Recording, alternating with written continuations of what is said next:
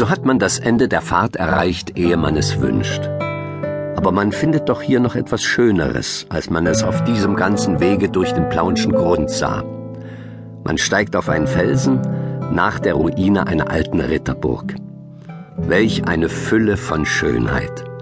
Wahrlich, es war ein natürlicher Einfall, sich hier ein Haus zu bauen, denn ein schönerer Platz lässt sich schwerlich denken. Mitten im engen Gebirge hat man die Aussicht in drei reizende Täler. Wo sie sich kreuzen, steht ein Fels, auf ihm die alte Ruine. Von hier aus übersieht man das Ganze.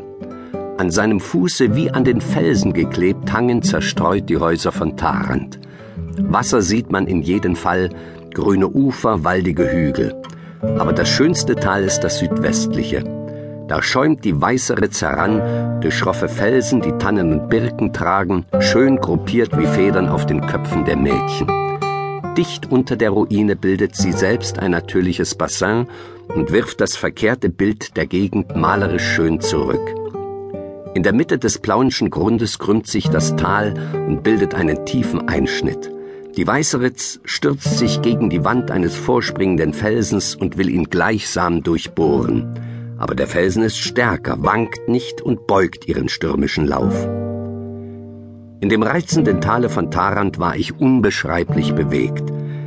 Ich wünschte recht mit Innigkeit, dich bei mir zu sehen. Solche Täler, eng und heimlich, sind das wahre Vaterland der Liebe. Da würden wir Freuden genossen haben, noch höhere als in der Gartenlaube. Oh, einst müssen wir einmal beide eine schöne Gegend besuchen, denn da erwarten uns ganz neue Freuden, die wir noch gar nicht kennen. Heinrich von Kleist 1800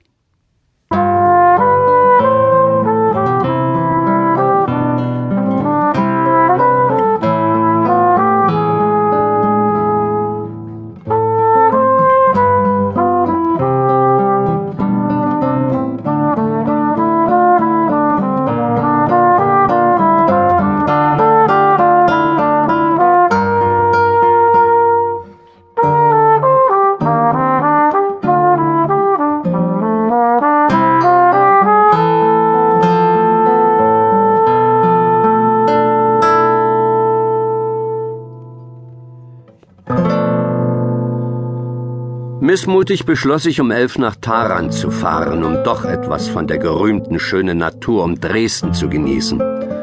Einige Götterstunden verlebt. Die Gegend ist paradiesisch.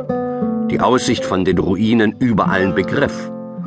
Ich weiß nicht, war es die Gewohnheit der letzten Tage, in Galerien heimisch zu sein, oder liegt es im Eigentümlichen der hiesigen Natur, dass jede einzelne Aussicht sich mir so sehr als ein Gemälde darstellte?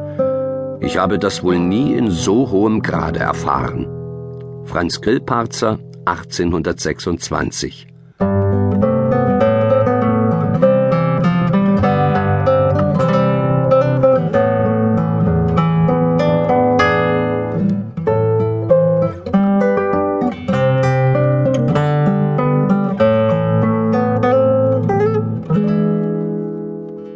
Eine reizende Landpartie, weiß Gott. Da sitze ich drei Tage und kann nicht vors Haus. Schnee und Hagel wirft mir beinahe Türen und Fenster ein. In diesem erbärmlichen Zustand soll ich mich nicht nach Dresden zurücksehnen? Es ist eine Aufgabe, die schwer zu beantworten ist, ob ich es schlechter hätte treffen können. Doch will ich mir einbilden, dass ich für begangene Sünden büße. Immer kann's nicht so bleiben und der Himmel wird wieder blau werden über Wittelsbach. Nachrichten von euch allen erwarte ich mit Ungeduld. Lasst mich vergessen, dass ich hier allein und verlassen bin. Ich bin oft bei euch und aus mehr als einem Grunde. Glaubt mir das. Adieu, adieu. Friedrich Schiller 1787